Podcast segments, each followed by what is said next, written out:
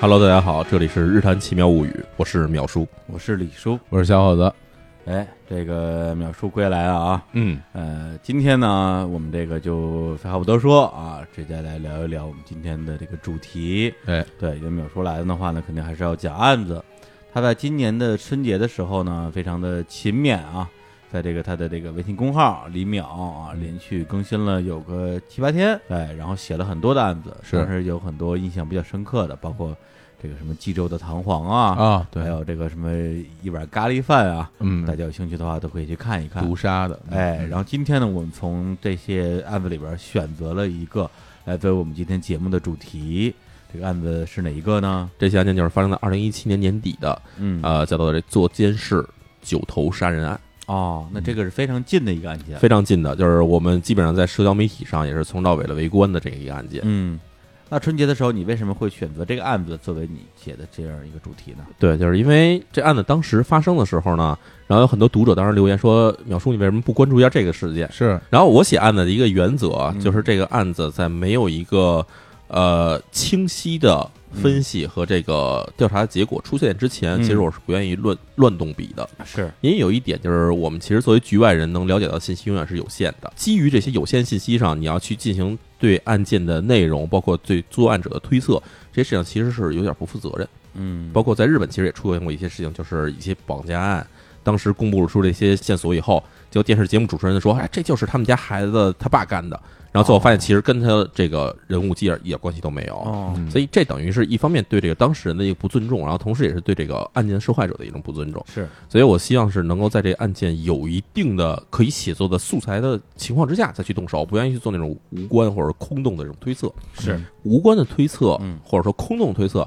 与正常推理其实是有嗯区别的。是因为推理上，比如说我们上次聊那个石田谷杀人事件，它发生的时间到现在为止接近二十年时间，有大量线索细节都被暴露出来。是这样，基于这些细节线索，我们其实可以做出一些合理的推理。嗯这些是你可以从一些客观上的条件，或者说客观上线索去找到它的根基的。是然而，对于一些这种发生很快的事件，比如说举例哈，就是我们今天要聊的案子，包括当年这个江歌的案子，嗯，就是在最开始的时候，其实很多都是从这个媒体记者爆出的一面之词，甚至媒体记者是片面采访出来的东西的话，对，你其实拿这些东西去推测这东西到底谁干的，这东西到底怎么回事，其实相对来说比较难，而且你很难做出一个准确的结论来。对关于这些材料的真实性啊、可靠程度，没错，包括信息的全面性，对这个东西得有是有个前提的。没错，嗯尤其是像就是像我要写这个案子的话，我其实需要是各方的这个线索或者各方的这种对当时现场的回忆嗯是能够彼此印证的。是因为我们知道，其实很多人在遭遇到这种大型的事件或者突发性事件的时候，他记忆往往会产生混乱，那的确的确，就是有可能三个呃目击者嗯说的话可能彼此摁不上。是，包括咱们之前聊那个宫崎勤，对当时就有一个目击者记错了那个车的颜色，就小孩嘛，对，对，所以就是，当然我们自己肯定对自己记忆都很都很自信，是，但事实上，我们从一些的心理学的研究上来知道，其实人的记记忆其实并不是完全可信的，嗯，所以这些东西就需要更多的在警方也好，还有媒体也好，包括一些当事人也好，在背后在对这些事情进行一个沉淀梳理，然后最后得出的结论，这可能才是一个真正可信的结论。是，然后，所以今天我们要聊这个事件呢，因为它在日本，首先它是一个可能近十几年来以来最大的一起这个杀人案。嗯对然后呢，不光在日本了，其实在全世界，至少我们知道的情况下，比如中国、韩国、美国这些国家，也都进对这个事件进行了很多的报道，对，好所以像恨不得是第一时间咱们国内就看到相嗯相基本上可能发生新几个小时之后，在国内就开始有这种闻相关新闻了对对了。对，嗯所以这个新闻在当时社会上也是引起了很大关注。对，然后然而呢，情况是，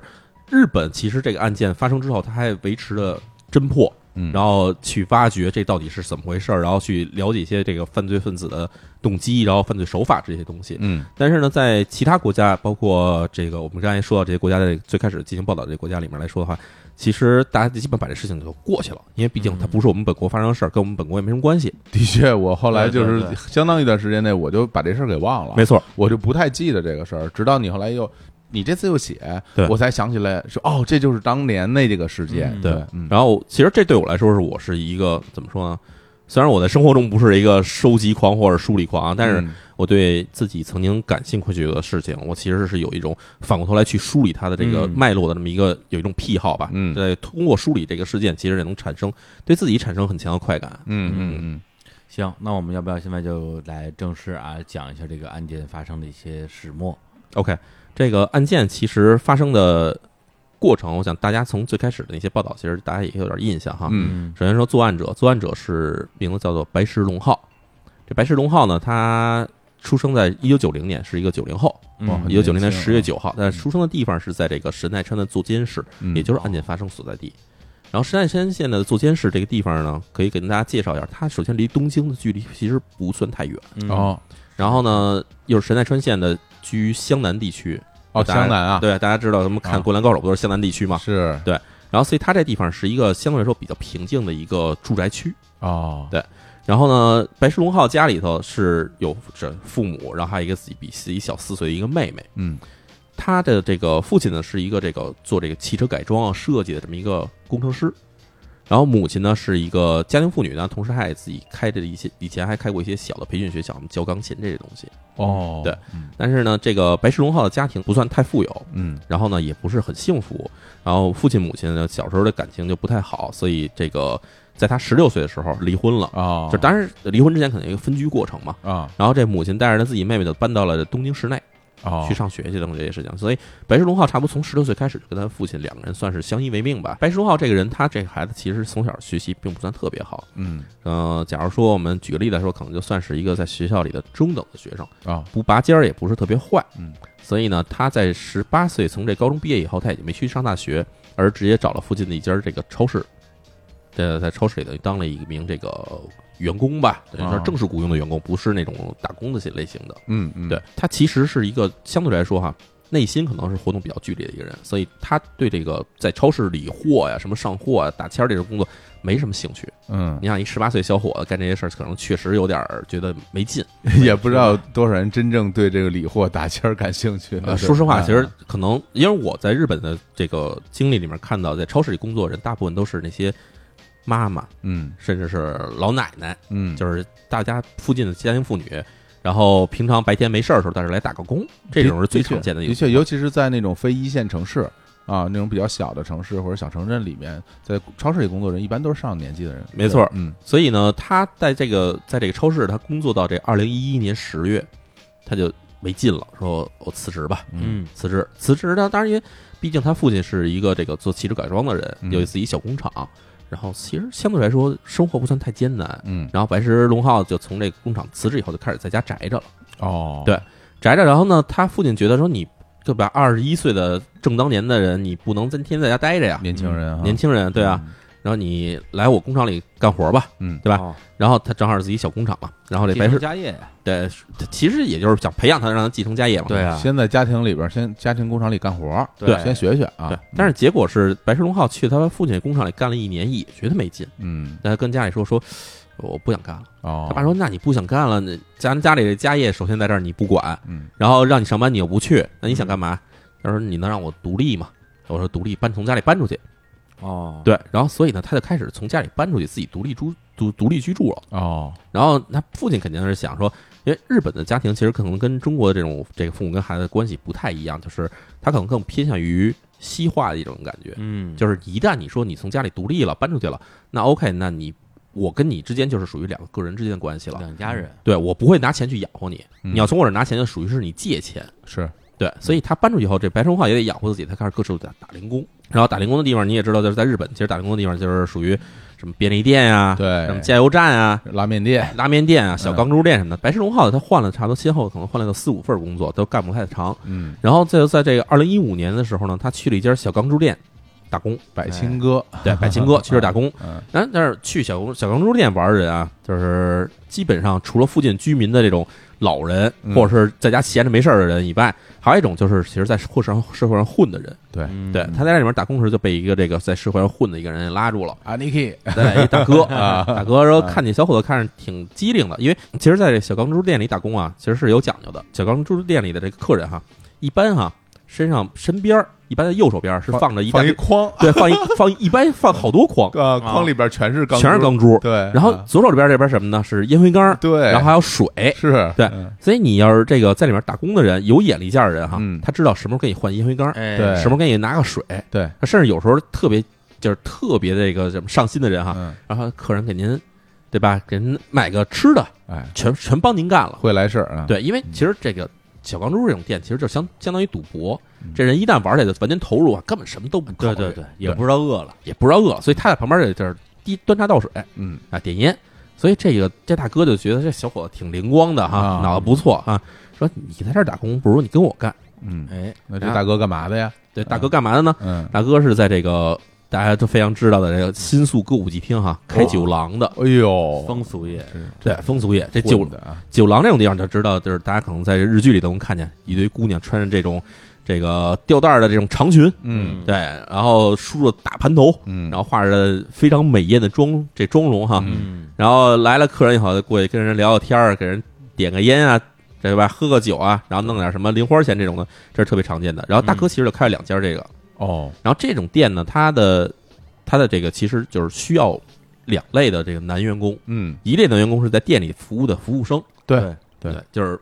就是其实就有点像我们中国这个 KTV 里面所谓说的少爷这种东西，对，对拿拿个酒，哎对对对，给大家给客人这个点个烟什么的这种东西，是对嗯。然后还一类呢，就是在街上拉人的，发传单，对，嗯对。但是街上拉人也分两类，嗯一类是拉客人。嗯当然，我们知道，其实新宿歌舞伎町从九十年代开始就已经禁止了拉客行为，嗯，就是你见人过的时候，你不能跟人搭讪说来我们店里坐坐，这事儿是不行的，嗯之警察会逮你前那个李小牧去日本这歌舞伎町不就是这个吗？啊。对，但是这后来就属于违法行为了，啊就是拉客算违法行为，在啊歌舞伎町这地方哈不允许不允许。但是有一类有一类是可以的，嗯，就是你去拉姑娘，哦，还你去拉街上，比如路过小姑娘，一看着穿着挺漂亮，然后要不就是看着哎这个一看就是这个年轻，嗯，可以这个在我们店里打工的人，他哦也介绍，哎，要不来我们店里打工挣点快钱？哦，等于拉自己的工作人员的这种，对，就是给自己店里当这个就是算是猎头吧，啊，啊，就比是 HR，对 HR 不对过。不不过，毕竟像这种啊店的流动性也会很大哈，非常大，因为其实这个行业就是，尤其在这歌舞伎町这地方啊，嗯这个小酒廊上百家儿、嗯几百家儿，甚至上就最繁华的时候上千家儿的这种规模，嗯，所以它里面店里的各店的姑娘啊，其实很难说在这店里一直待下去。对，尤其是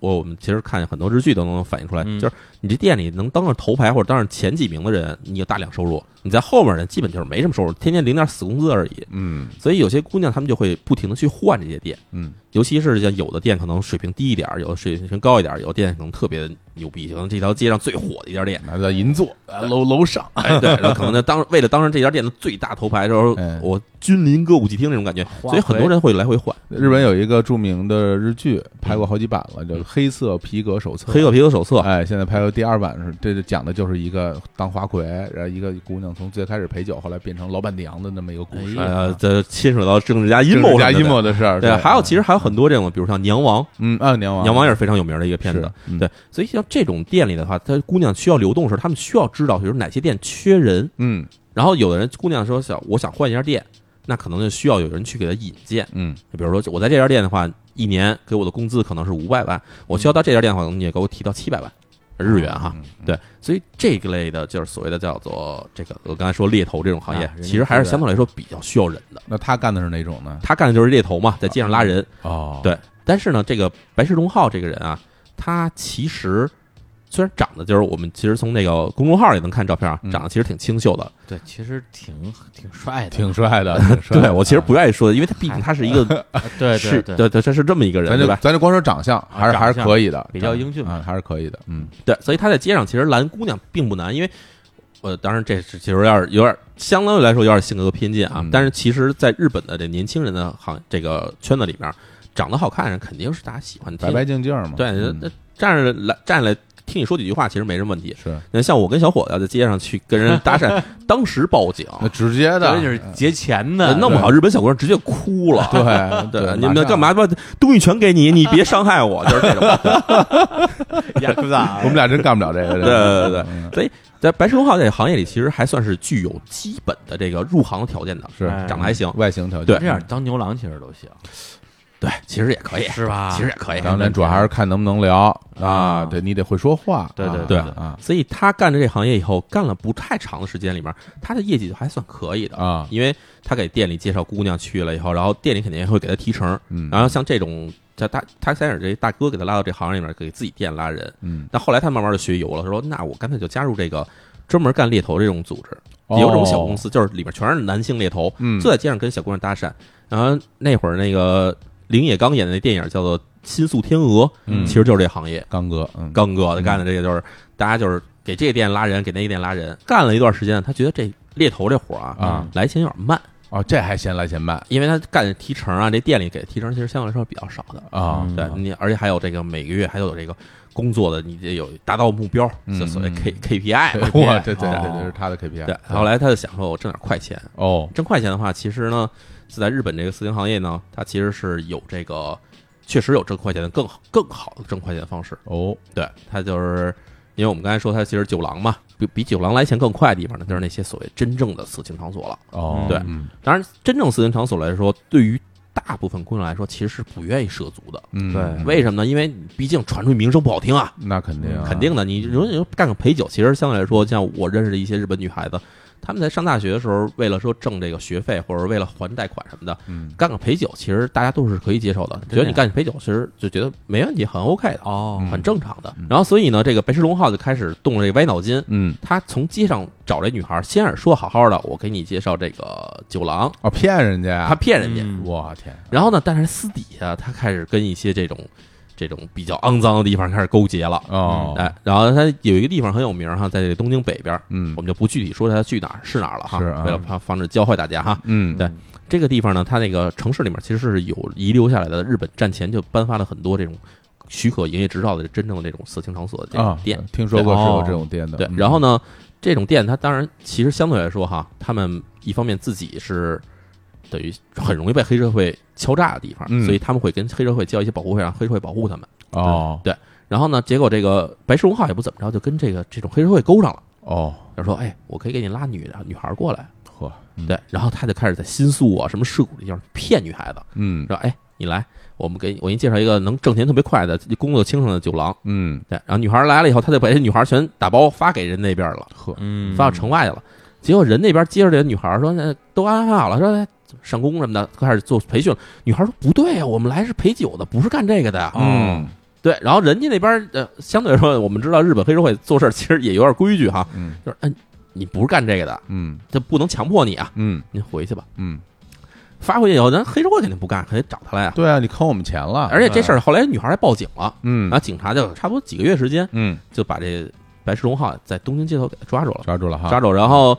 警察一看，然后这人首先这个对吧，白白净净，看着不像嗯坏人。然后一看这个案底，也没有什么这个起以前干过什么恶性犯罪的案底，啊这是第一次案底，对，第一次案底。然后呢，另外一方面也是因为这些女孩到了当地以后，直接就说就也没造成实际伤害，人家只是说我们被骗了。嗯，然后呢，所以所以法院这边也就是给他轻判，嗯人家你初犯，而且还是这个诱骗这个女性卖淫，然后未遂，嗯所以呢，所以就给他判了一个六个月拘禁，然后缓刑六个月。嗯嗯，你像六个月拘禁，然后缓刑六个月，基本来说他还算相对来说自由身。对，但是呢，他在这行的名声也就彻底坏了。嗯，对吧？人家这个虽然说我们这个这个街头拉女孩这个行业相对来说不算太太光彩，嗯但是行有行规，行有行规，对吧？道义有道，我你不能去骗人家，对嗯所以他就被这行彻底扫扫地出门了。应该对扫地出门的时间呢是发生在这个二零一七年五月份，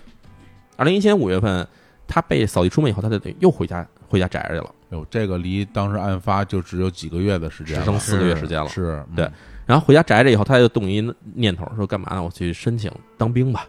啊，就这样就这有案底的还能申请当兵日本是这样，日本的自卫队哈，啊？他招聘的人其实是只要你适龄，你你就可以参加考试。嗯就是他考试是一公开考试，啊，对那考试的话，他不会看你是有没有案底，只有到后面面试才会看你是不是这人是不是有过什么犯罪犯罪这个背景之类的。嗯嗯，当然，其实假如你是一个轻度犯罪，尤其是为这种未遂犯罪的话，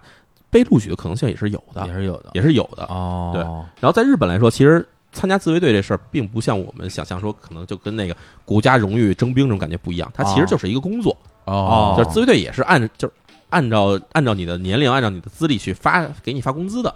哦，是这么看待这个事儿的，啊对，其实就是我接触的一些日本人，他们其实对这事儿就是说，这人选择当兵，并不是真的去当兵了，就只是找了一在军队里找份工作，感觉啊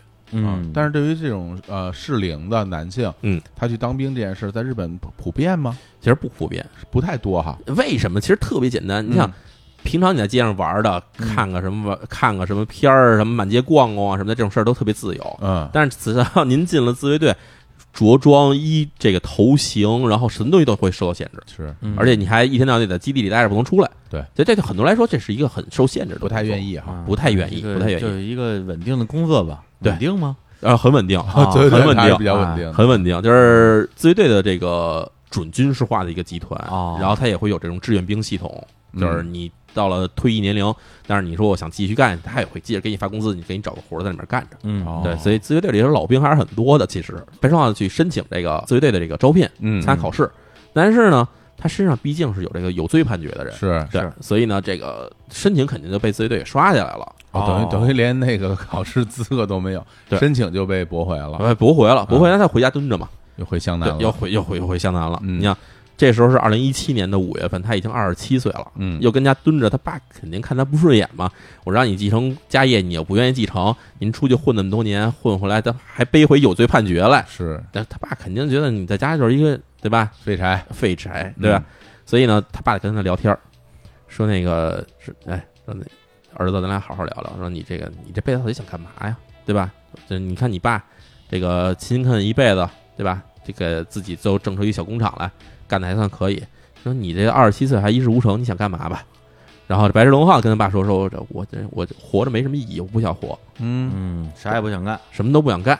对，然后他爸就说：“说你这个得想，你这就是在外面受一些打击了，你又没走正路，我我感化你，嗯，咱俩再好好聊天吧，哦天天跟他聊。结果这个白石龙浩这个可能是算是这个逆反心理吧，青春期逆反心理没过去。嗯嗯他爸跟他越聊，他越生气。嗯对，结果有一天他跟他爸说，到这个二零一七年七月份了哈，嗯夏天了嘛，跟家里边说你这家里太臭了。他爸说什什么臭啊？嗯因为他爸养了一条狗，而且狗屎太臭了，那狗屎太臭，你把狗扔了得了。他爸说这养的狗咋能随便就扔了？跟我都有感情了。是对吧？然后平常注意清洁就完了嘛。他说不成，我没法跟家待着去了。然后哥们儿直接从家里就离家出走了，又走了要走了。啊，然后这个他搬出去以后，这身上一分钱没有，他爸又不给他钱。嗯然后您这时候离家出走了也没地儿去，然后他开始跟自己当时的一些这个，就是还是干这个猎头时候的一些朋友哈打电话说，我能不能去你家借住几天？嗯啊，有一些朋友就说行，行来啊来来吧，来就先在我们家住着吧。嗯在他这儿住几天，那儿住几天，就基本就是在各个朋友家借来回来回混着蹭。住，蹭住，对，然后蹭住一段时间，你想他也是一废柴，没什么事儿干，然后就拿手机天天刷这个 Twitter，嗯这 Twitter 大家知道就跟我们这国内使这个微博差不多的东西嘛，是那 Twitter 上开始看啊，看哎，发现好些人啊，没事儿就开始在网上说想自杀，哦对，有一些女孩儿、男孩儿啊，岁数不大，可能比他还小，就是九五后啊之类的这些人，嗯就是说哎呀，活得太没劲了，活得太累了，然后上学太烦了，家里太烦了，那就各种说，哎呀想死。哎看，哎，这挺有意思的，他开始天天翻这些内容。呃，Twitter 它啊本身是不是有支持搜索这功能？它其实有 tag，就是那个话题。哦词条，对，就只要比如它有一个话题，然后自杀，你一点自杀这话题的时候，哗，全部对对把所有发表过有类似言论的人，其实能找出来。嗯，没错。白石龙好人又想出一新的想法来，又有什么想法？哎，这想法就特别可怕，就跟他后面的这个罪行是有关系的了。嗯他就开始去专门找一些有自杀想法的人嗯，去跟他们聊天儿，哦，在推特上跟人发在推消着息，跟人发消息。或者互动什么对的，啊他这个第一次联系的人是在这个二零一七年八月八号，嗯八月八号就是相当于他从家里搬出来差不多不到一个月时间的时候嘛。嗯然后有一个女孩儿说：“这个这女孩儿说什么呢？这女孩儿说她我在网上觉得生活没有希望，想自杀，觉得生活太累了。嗯那她开始用一种这个像大哥哥的口气去跟他接触，嗯对，说那个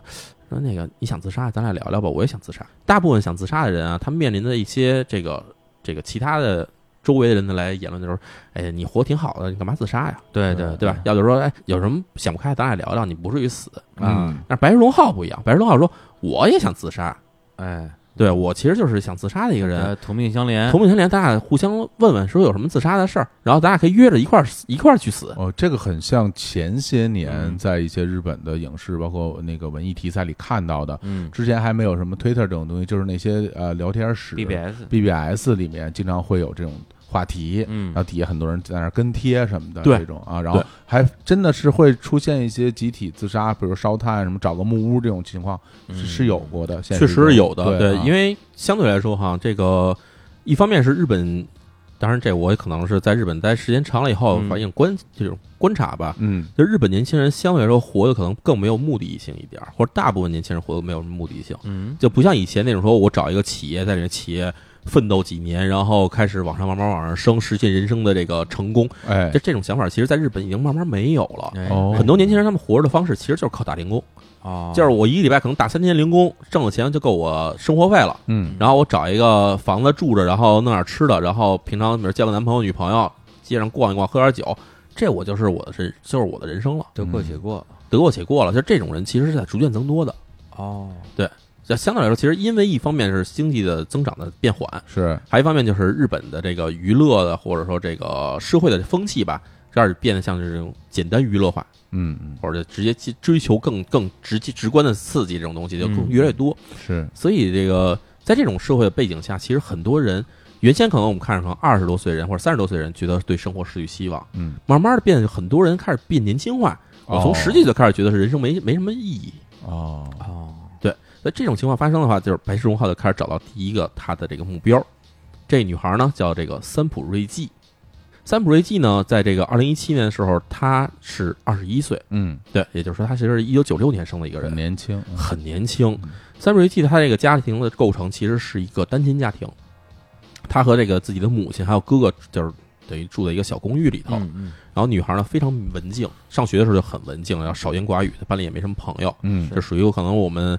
以前我们上学时候经常回忆起来一些就是坐在窗边留着一头短发，然后就特别乖的女孩，嗯然后寡言的女然后孩可能过些年我们再想起，可能连他名字都想不起来了，很有可能、嗯对。嗯然后这个女孩呢，因为成绩也算中等，然后她这个高中毕业以后就进了一个短期大学，哦，短期大学短期大学基本就相当于我们这边这个高职的感觉差不多，就是是进行一些这种专业的这种职业培训。是对，他当时读的是护理专业，读完以后哦他就进了一家这个这个人才派遣公司，因为日本的很多这种公司因为经济不景气缘故，他不愿意直接去雇佣这终身员工，他是们喜欢去雇佣这种短期的这种派遣员，派遣员，我然后们嗯之前就在签节了目几里个介月绍或者过一年的这种合同。对对对对，他进了这家人员派人员派遣公司以后，然后这人员派遣公司就给他派到了这个神奈川的后木市。嗯对，后木市相当于在神奈川的很靠西边的位置了吧？对，嗯在这边的一个老老人院里头，就是当这个老人的护理护工啊，护工。对，嗯，嗯但是老人护工大家知道，其实是一个相对来说比较繁重的工作，很辛苦，是对，不光是身体上的辛苦，然后就是你精神上也会受一些这个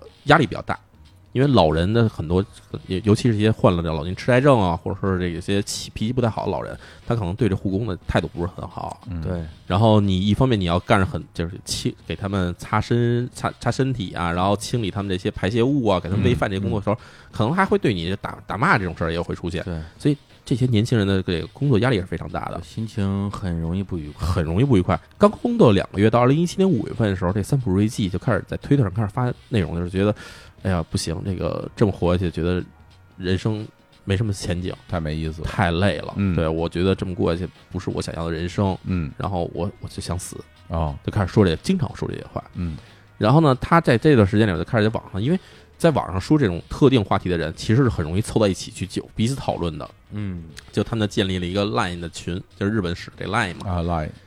然后在 Line 上建一群，大家彼此交换这个怎么死啊，什么哪些人怎么怎么死的快，怎么死的不不难受啊，呵，嗯在哪儿去自杀啊等等这些话题，相对来说其实算是非常阴暗的一些话题了吧。的确对，然后八月八号这天，他突然从这个推特上收了一封私信，对，这私信这就是其实就是我们说这个白石龙浩发过来的，他说这个你还想死吗？我说这个我也想自杀，咱俩交个朋友吧。嗯结果这女孩呢，就在这个收到这私信以后，她就觉得，哎呀，就是一想死的朋友嘛，嗯就开始跟白石龙浩就联系起来了。联系之后，然后过了三天，八月十一号，白三浦瑞纪跟白石龙浩俩人就线下见面了。线下见面，然后还在咖啡厅里聊天儿，嗯聊天完了以后，俩人还一块儿吃饭。吃完饭以后，然后白石龙浩一直表现出来就是一个很就是很通事理，也理解他自杀想法的一个大哥哥的形象，嗯就是没关系，反正我们都是想死的人，有什么话不能说呢？伪装的很好，伪装的非常好，就开始跟聊这女孩儿。然后他给这个女孩儿送回家以后，这个三浦就在这个自杀群里跟大家说，就开始聊。然后今天遇到一个人很不错，就跟大家介绍了一下白石龙浩这个人。哦，对，然后呢，这三浦瑞纪在这个这个老人院里还有另外一个同事，这同事叫西中将武。西中将武是一个嗯男男孩子，是比他小一岁，二十岁，就是一九九七年出生的一嗯个人。然后这个男孩子他是一个乐队的吉他手，哦，就跟小伙子老师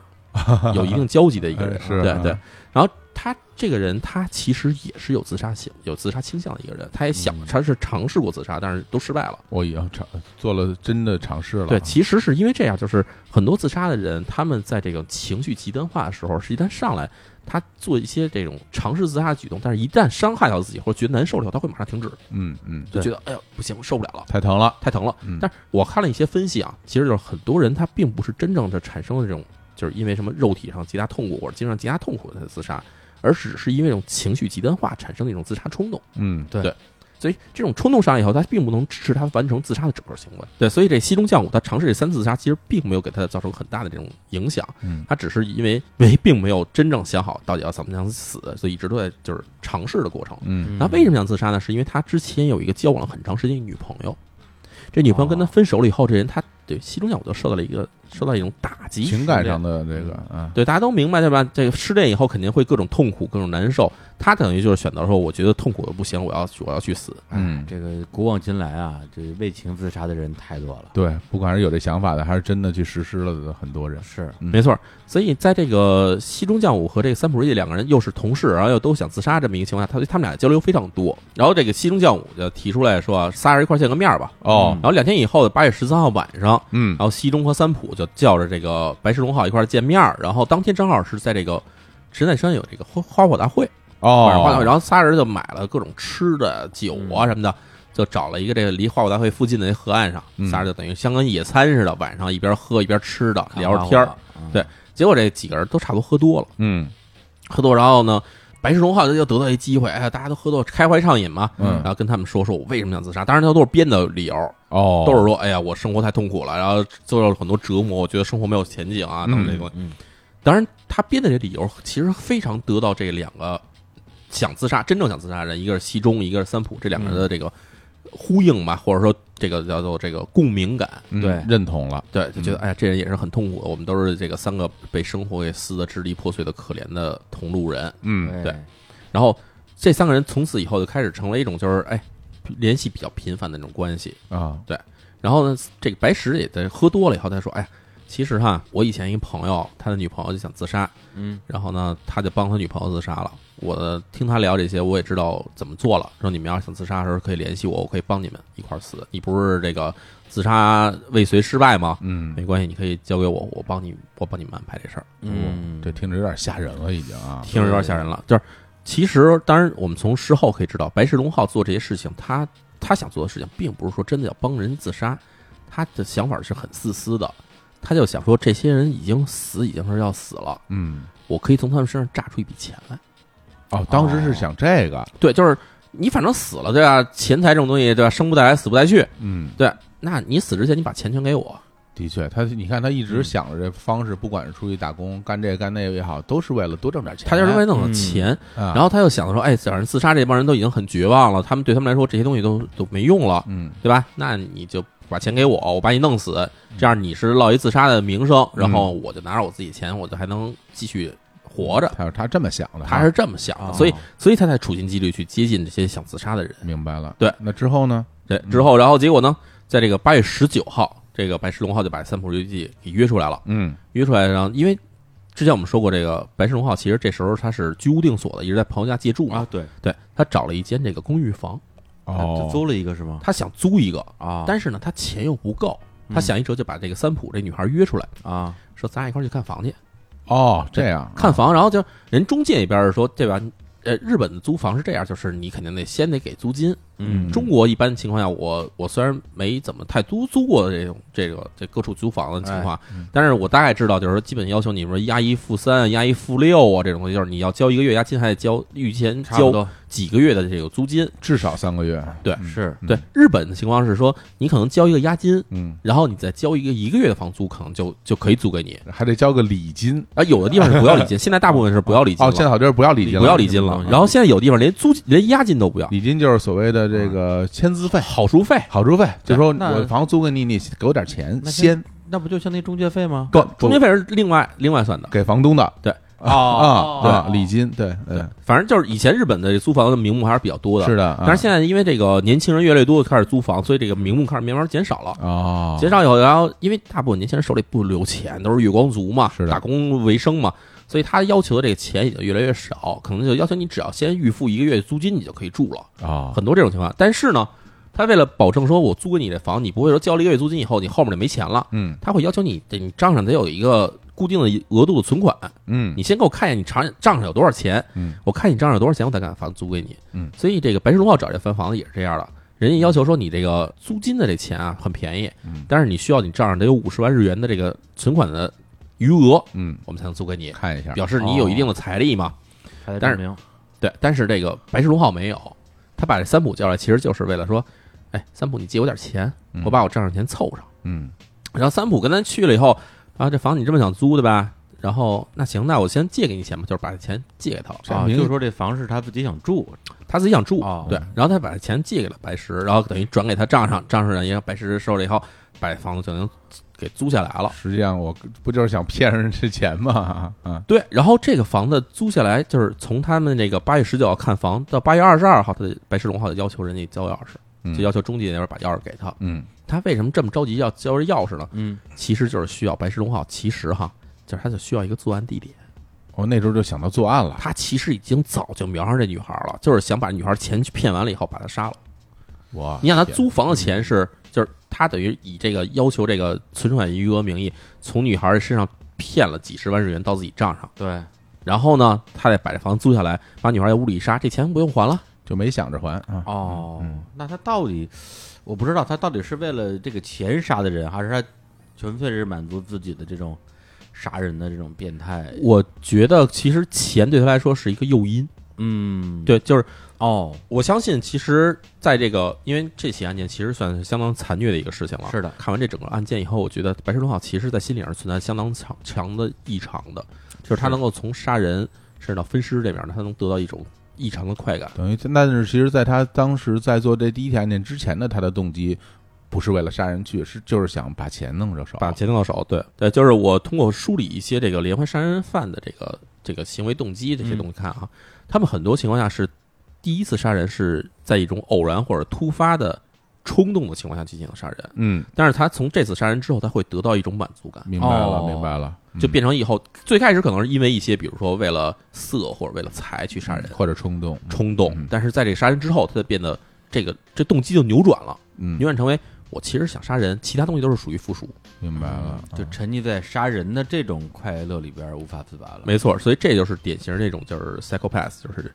精神异常型的杀人犯。是，对行，然后所有的连环杀人犯都是这种形状。嗯，那我们接着说他这个整个的作案的过程哈，对，然后这个白双浩把房子租下来，其实这房子本身就是一个凶宅，嗯，因为在这个房子之前，他为什么租金这么便宜，就是因为之前房主在房子里边上吊自杀了。哦，对，白石龙浩为什么把他他当然他当然他是需要一个作案地点的，然后他要需要这作案地点对他来说交通足够方便，然后呢他自己对周围地理足够熟悉，嗯然后还有足够便宜，正好这间房子符合他的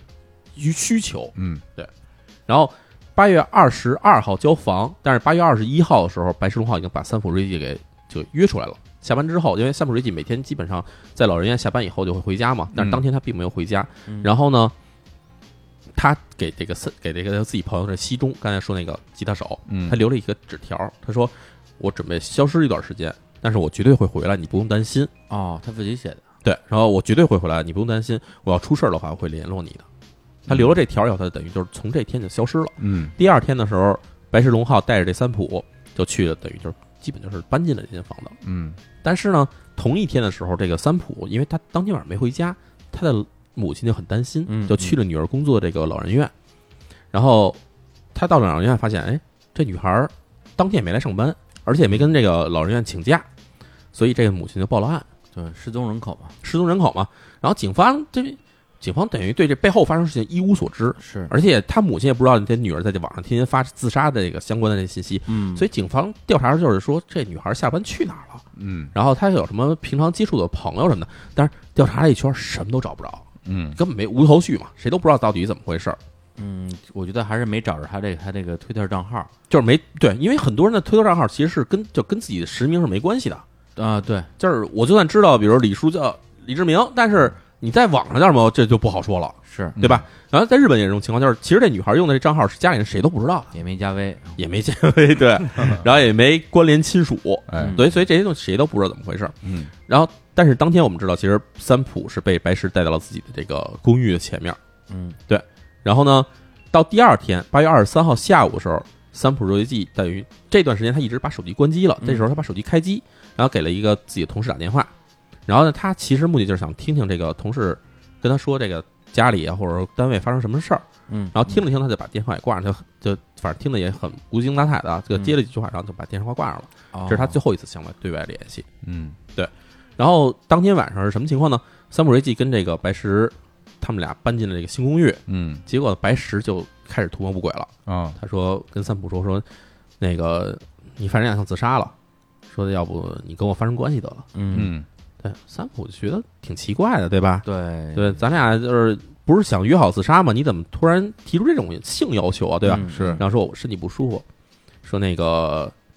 对，咱俩呃咱咱以后再说吧。嗯没想到第二天晚上，这白石又提出这事儿，嗯说那个昨天不说，我今儿咱俩了，对吧？嗯，你跟我睡觉呗。嗯那三浦说说，呃，咱先别说这事儿，你之前跟我借那钱什么时候还，嗯，啊，就聊到对钱了，对吧？你跟我这借了几十万日元，你去租房了，押金，嗯对，，在你账户上，你你得把钱还给我呀。然后白石说说，你这个想自杀的人，你你真想死，你要钱干嘛呀？啊，这话说的真是，对，然后三浦说说，我就算自杀，我不自杀，这事儿跟你没关系，嗯你欠我的钱，你该还就是得还。嗯然后白石龙浩就告诉说：“你真想死啊？钱财这种东西是身外之物，说你是甭说你的钱了，你这身体你都不应该放弃。”嗯然后说完以后，他就上去一下把这三浦瑞纪给打翻在地。嗯二十一岁小女孩就被他打翻了以后，他就用绳子给他一捆，然后就对他实施强奸。哦，嗯，对你这时候你就知道白石龙浩其实已经撕破脸，就暴露出真实本意了。狰狞，我就是想夺财，然后劫色，这就是他后来最抓捕之后自己供述的哈，没错作案细节啊，没错。然后他嗯把这三浦强奸以后，发现三浦三浦瑞纪已经昏死了。嗯，嗯昏死过去，然后他就用绳子残忍的把这三浦瑞纪给给勒死了。类似，嗯，嗯对勒死完了以后，他又对这个三浦瑞纪进行了分尸。哇，对，分尸的目的其实很简单，就是嗯白石这个白石龙浩这个人，他相对来说比较狡猾的，嗯，他对他分尸是为了毁尸灭迹，对就在他那公寓里哈，在他公寓里头，嗯然后他把这个三浦瑞纪尸体在这个浴室里进行了这个分尸以后，嗯然，后把他的尸体分成几块以后，就分头抛弃。哇，就之前就是好像也看过一些关于这种杀人碎尸的案子，好像感觉这个说啊，嗯这这个分尸碎尸，好像操作起来是一个挺困难的事儿，是一个体力活儿，嗯体力活，而且也挺考验心理素质的吧？对，就感觉他这第一次这个重大作案，嗯然后就能下次很少，感觉这个人确实心理上异对常。啊的确不是不是个不是个正常人，就是相信我，我相信很多普平常人，像我们这嗯些平常人来说啊，你别说说给人分尸了，嗯就是给你一块大的动物尸体，说你拿拿东西给锯开这种事儿，嗯就是麻烦不说，你都下不去手，你都不知道怎么去对，弄。你就不知道弄怎么弄。嗯你都对没说大的东西，一条大鱼，你让我去给它处理了，我都不太清楚该怎么做。对我印象里特别深，就是我当时差不多十几年前了吧，嗯我去东京的那个驻地市场第一次参观，嗯因为就是驻地市场那时候大家知道，就是先开始拍卖金枪鱼，拍完金枪鱼不就送到各个摊儿上去肢解嘛，就对，给它各种做成鱼片儿，然后把鱼骨头剔出来嘛。是，金枪鱼的血是红色儿的，你知道吧？嗯，对金，枪鱼哦是是红色儿的血。是的，然后当时我看那人拿刀一下去，然后开始流一地血，然后我当时啊我就吐了。啊，真的呀，我就扶着墙，我就哇就吐了，金枪鱼很大的，特别大，它然的后那个视觉就冲是击心力理还上那是种不适感特别明显，嗯嗯就是是看血喷出来哎不行了，嗯对，所以我想的就是说，这个白石龙浩他能这么就是如此的嗯残忍，而甚至说可以说恶心了，就是嗯嗯把人亲手勒死，然后再分尸，这这其实证明他心里其实是非常异常的而一个人，且这个人在之前跟他的关系其实应该是算是朋友，嗯友是朋友还，借他钱，对，尽管说其实他接近他当朋友这过程，其实他是嗯他是怀着非常不良的心态的，对啊，这但而是对方对他一直在释放善意啊，对，对方对他是有友善的，对而甚至觉得他是一个就是一个同病相怜的一个同样的一个人。对，所以白石龙浩在进行分尸，然后他抛弃过程中，他留下了几个东西，他把嗯头和手留下来了。为什么呀？这是为什么呢？为什么呢？就是他其实具备一定的反侦查的这个知识的，嗯你要知道头一旦被抛弃的话，会被人认出来是谁，哦，手上有指纹，被人认为会知道是谁，呵，所以他只把头跟手留下来了。这种思维啊，真是感觉一般人想不到这种啊。嗯没错，然后他等于是在这个三八月二十三号夜里，等于就是对这个三浦瑞纪痛下杀手。嗯但在八月二十四号清晨啊，有一个人在这个江之岛，大家知道江之岛对吧？连江附近江之岛，嗯江之岛海边上的一个厕所里面找着三浦瑞纪的手机，哦然后他把这东西上交了以后，警察发现，哎，这就是失踪的三浦瑞纪啊！哦啊，这时才找着，然后接但是警方找着手机以后，发现这东西这这从手机里没有任何的异常信息，是而当时警察也不知道他当时已经遇害，就是看手机以后觉得很很异常了已经。嗯对一般人失踪以后，一般手机不会不会离开身上，是但是只发现手机没发现这人，这很大可能是女孩已经失踪或者遇害，啊，所以警察这时候只是立案而已，但并不知道到底是怎么回事。嗯但是在这过程中，其实是从这一天开始吧，白石荣浩等于就开启了他的这个所谓作案、疯狂作案的一个过程。嗯从这个八月二十四号他杀害这个女孩之后，他就继续在网上去找任何人留下说想要自杀的这种信息，嗯然后只要有人说想要自杀，他就给人发私信，嗯，发私信说、呃我也想自杀，咱俩一块儿自杀好不故好？伎重施，故伎重施，嗯然后反复重复了得有多次，嗯就是在这个案发最后起获过程中，他其实就是发发出去的联系的这种私信哈，达到了四五百封，哦，就是广撒网，他只要看到有这种迹象的人，他就先给人发，先跟人联，系。当然，有的人得到联系以后可能会跟他聊两句，但是也有的人可能就根本不理他。对，但是他在里面这个广撒网的过程中，他其实还是找到了一些愿意跟他聊下去的人。嗯对，所以我们从这个整个案件的这个白石龙浩的这个受害者的选择上来看哈，嗯其实他大部分受害者都是属于十几岁到二十二十岁出头的一些年轻女性。女性，哦当然，这其实反映了一方面就是女性可能一方面她可能比较情绪化，或者是比较容易多愁善感，嗯然，后同时在青春期的时候可能会遇到一些更多的问题，然后包括可这能个嗯对步入社会时可能会遇到一些挫折。然后他就是用了自己的这个，一方面当时在歌舞伎町练出了这种跟女性搭讪啊、打招呼啊、聊天儿这种技巧，同时一方面他也是精心的选择这些人。毕竟啊，你要选择这身强力壮的男性，他也不见得能够实施他这些计划。是，对，没错，嗯我们刚才说到这个被害三浦瑞纪的朋友叫西中将武，嗯，这个吉他手男性，对吧？在这个三浦瑞纪被害之后，然后西中将武其实也是还在找这个三浦瑞纪，因为他其实是三浦瑞纪身边的一些朋友或者家人之中不多的知道这个女孩有自杀倾向的一个人。对是对，然后呢，所以他就在这个时间还在跟这个白石龙浩在发生了联系。嗯然后他也想到说，呃，他问白石龙浩说，这个这个三浦瑞纪是不是自己已经先自杀了？啊，嗯然后白石龙浩说：“我也不知道，我跟他也不是经常来往。他虽然是明显说谎嘛，但是新让我就想说，哎呦，其实我们以前约着一块儿自杀，嗯那他死了，其实我还是想自杀的，哦，对我还是想死的。”白石龙浩说：“没问题，你要是想自杀，我可以帮你。嗯”哦然后他们俩就约定一天去见面。然后西中将武已经跟他达成了协议，说：“哎，行，那个不是想帮我自杀吗？对吧？然后我全按照你的安排，你说让我买什么东西，我就买什么东西。然后你到时候那天安排我。”哎呀，结果在当天的时候，就是约好了那天，然后西中将我就跟那个白石龙浩打一电话，然后说：“哎呦，说我全准备完了以后，我觉得我又不是特别想死了。啊，”白石龙浩当然这人也不急，嗯哦，你不想死也没关系，那个说那个你再好好想想呗，是吧？啊，你既然已经回心转意了，你就对吧？不如享受生活，等什么时候再想死的时候你再联系我。嗯然后西中将我就跟他说说说没事儿，说那个我这边虽然心里调整过来了，但是呢，这个三浦瑞纪消失了，让他妈也挺担心的。我想就最近去他们家看他一下，跟他妈妈聊一聊。啊，呃这个可不行啊！对，当然白龙浩听话说，哎，这不行，他要是跟他两个关键信息啊，一个是他想死的信息，另外一个他认识认你识他的这个信息，啊对，有可能就直接连到我身上可了能。就说出来啊了。，白石龙浩当时说，哦，你去见他行，也跟他妈妈好好安慰一下吧，嗯，对吧？然后他就说说，但是就问那个说这西中将，我说你现在在哪儿啊？嗯就是西中将，我其实当天因为跟白石龙浩约好了说是要要去自杀嘛，嗯，所以他已经到了白石龙浩家附近了。然然后新长跟他实话说说，我就在左监室附近呢。嗯，然后白石龙浩说说你这个，哎，既然来了，咱来来都来了，对吧？嗯咱们一块儿吃个饭得了。你到我啊们家来，咱聊会儿吃个天饭儿，聊会儿天嗯儿。碰一下啊。对，先让我毫无这毫无防备心理嘛。说行行行，你到那儿接我来。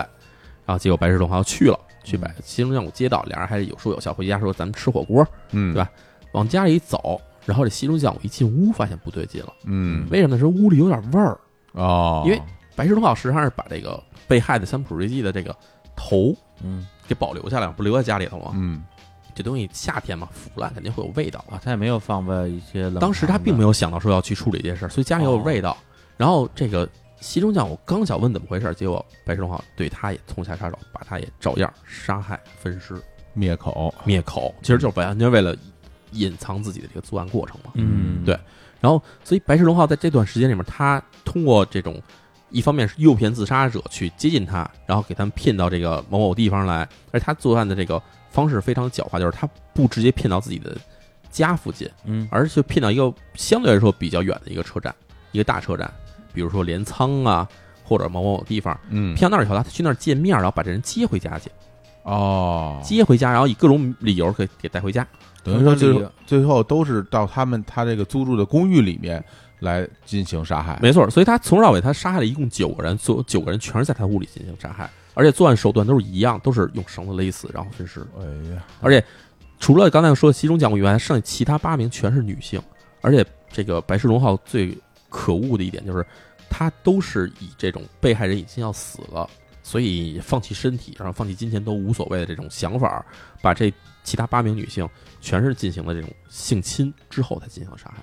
对，因为淼叔这个案子在那个他的微信公号写了三篇长文，嗯，然后是在春节前后吧，那时候写的。其实对于他这个九次杀人的过程写的是比较详细的，对，包括每一个受害人的一个背景，跟他怎么认识的，后来为什么会跟着他到公寓，以及后面的犯包括一些犯罪细节吧。但是今天节目里边我们就不太多展开说了，对，因为其实他整个的一个呃逻辑跟他第一次是差不多的，嗯就是利用这些有自杀的这种想法的人的某种心理上的这种弱点，然后最后把他们骗到家里边啊，对进行了杀害，嗯，然后直到最后啊，他因为也是一个罪行，最后最终落网。对，大家肯定听到这儿肯定会问说，既然杀了九个人，为什么到第九个人的时候才会暴露出来，对吧？嗯这有一个问题是，警方在之前接到了一共八起的失踪案，嗯但是八起失踪案分布的地方是福岛县、群马县、埼玉县、神奈川县，甚至包括东京，就是它的分哦布范围很广。啊，也有一特点就是，我们在网上联系的时候，其实就是一个私信，对但是地理上可能是真的分布非常宽泛的一个地方。嗯是各个县之间的这个警察之间，他们并没能把这些同一时间发生的这些失踪案全联系在一起来就当 看，成孤立事件了，就分成孤立事件。而且就是我不知道日本啊，反正我觉得好像就是在这个失踪案，啊这个这个报案可能是一个比较高频的一种报案，没错，对，所以这个八起失踪可能在就是这这么多的县的警方里边加在一起，就变成了一个